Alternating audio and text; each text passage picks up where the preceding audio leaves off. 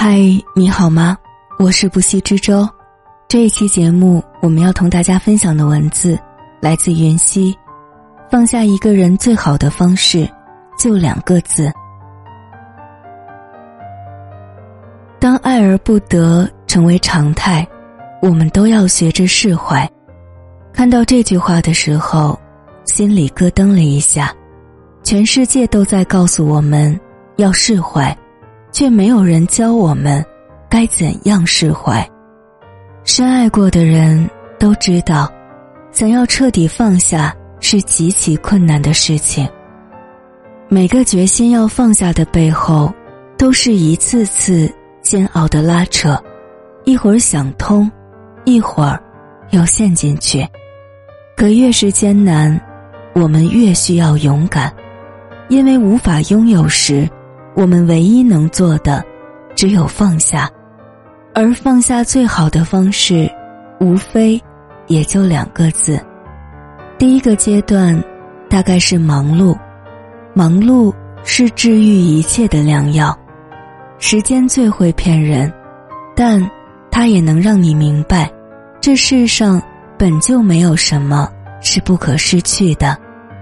当你把注意力转移到自己身上，专注自己的生活，每天工作，按时吃饭，累了就休息，等忙完一段时间再停下来，你就会发现，在生活一地鸡毛的琐碎面前，失恋或爱而不得，真的不算什么。毕竟生活里除了爱情，还有很多东西。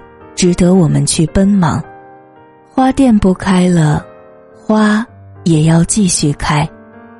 电影《托斯卡纳艳阳下》里，女主角弗朗西斯在遭遇婚姻破裂、感情受到重创后，一向开朗乐观的她，忽然变得萎靡不振、郁郁寡欢。闺蜜看不下去她这么颓废度日，便给她安排了一次旅行。希望她能通过这次出行来疗愈受伤的心灵。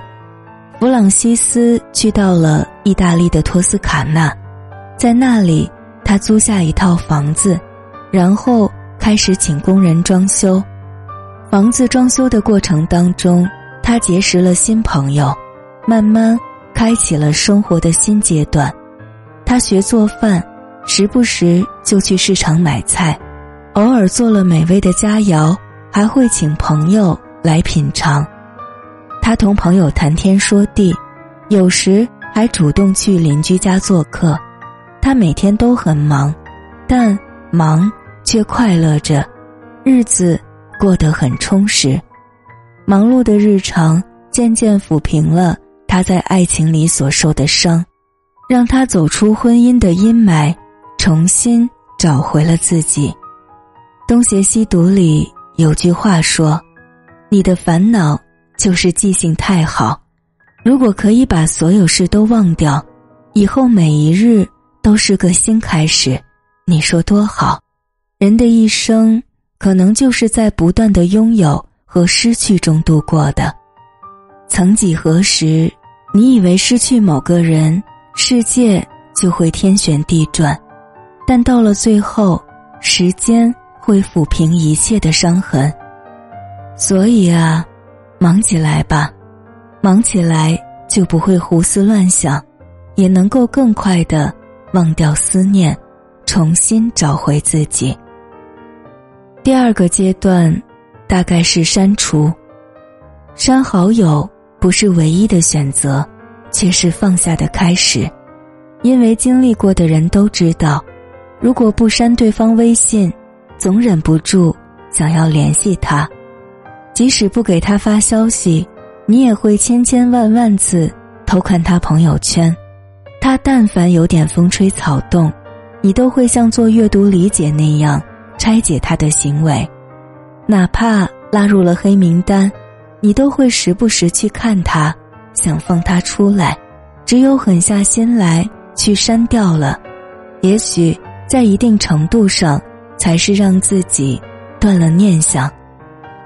之前我看到一段话说：“如果有一天我决定删了你，并不代表你对我不再重要，而是我怕自己越陷越深。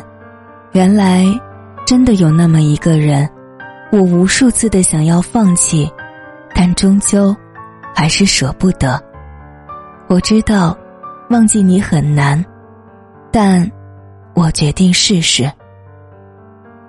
朋友琪琪跟我说，他每次分手。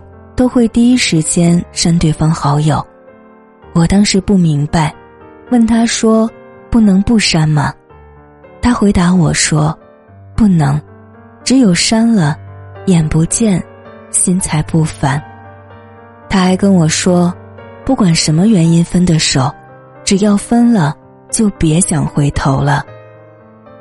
但凡是动过心的人，都是不能做朋友的。”删他好友，是放过他，其实也是放过自己。后来做了很多期节目，听了很多伤感故事，才发现原来删除联系方式，真的才是放下的第一步。之前微博上也有热门话题讨论过，分手后一定要删除对方吗？其中有个回答说。当断则断，不仅删好友，也要从心里删去这个人。深以为然，不是因为恨，从而进行报复，而是为了让自己死心，不再自我为难。我知道，放下从来不是一件容易的事情，但我们也应该明白，这世上的每样东西，每段关系。都有它的保质期，过期则废。就像太阳会下山，玫瑰会凋零，恋人会分手，这都是万物运行的规律和结果，再正常不过。当你拥有的时候，你可以为他的新鲜感到高兴；当你失去的时候，你也理应为他的尽力而感到释然。爱情也是这样的。得到时珍惜，失去时释怀。无论结果如何，尽心了就不会过于遗憾。像歌词唱的：“来不及再轰轰烈烈，就保留告别的尊严。我爱你不后悔，也尊重故事的结尾。无法相拥的人，就好好告别吧。来日方长，你总会遇到。”对的人的，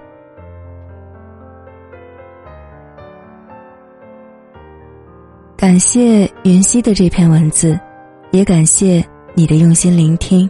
我是不息之舟，我们下期再见，晚安。